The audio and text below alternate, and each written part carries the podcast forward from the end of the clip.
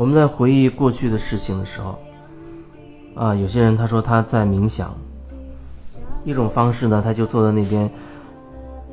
然后会冒出很多很多的念头，或者一些生命当中很重要的场景。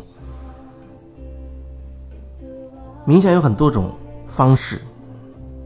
不计较这个词到底它的定义是什么，我只是想表达，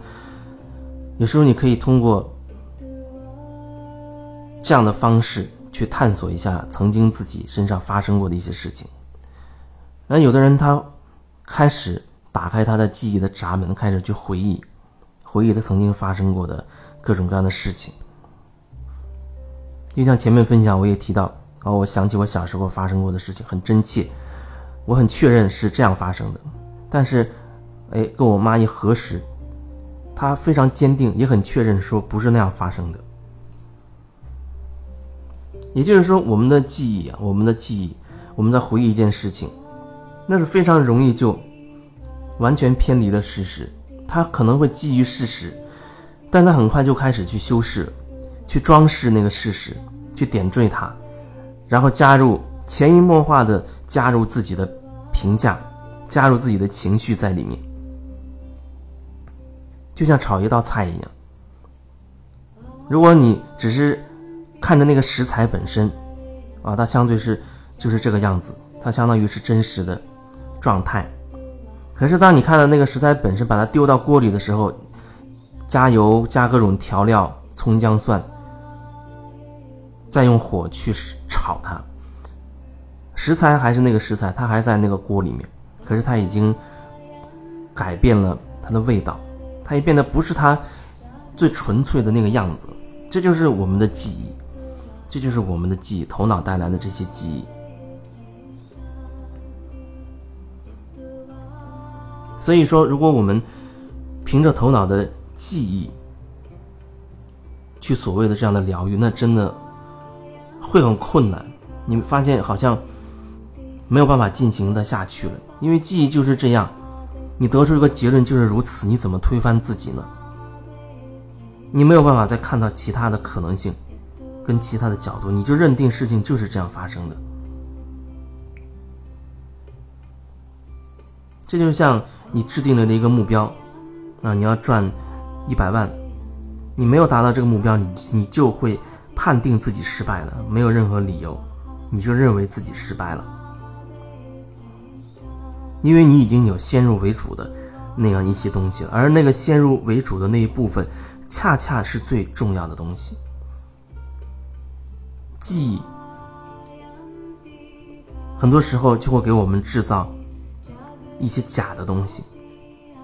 远离真实的东西。那有人说，那怎么样才能？真的所谓的去梳理那曾经在生命当中发生的事情呢，只能用我们的感受吧，在我们的记忆啊还会起来发生作用的这个情况之下，同步至少还要运用自己的感觉、自己的感受，不然恐怕你只是在描述某一个场景、某一个你曾经经历过的。那你和你所描述的那个自己，他可能相隔十万八千里，你无法真的感同身受，你无法真的和那过去的自己真正的连接在一起。真正的连接在一起，是说你成为他。你可以想象，此时此刻你回到了二十年前的那个场景当中，你可以让自己感受一会儿，让自己回到二十年前的那个场景当中。让自己可以感受一下，感受一下那样的感觉，而不是靠头脑让你的嘴去描述。那是一个什么样的年代？当场、现场都有谁？发生了什么事？那变成一种讲述了。你跟你的感受还是脱节的，所以你要把你的感觉，要把你的感受带进去，让你真的重新回到了那个现场。然后再感受一下，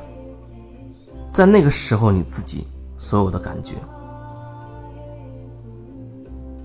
而不是又重新回到了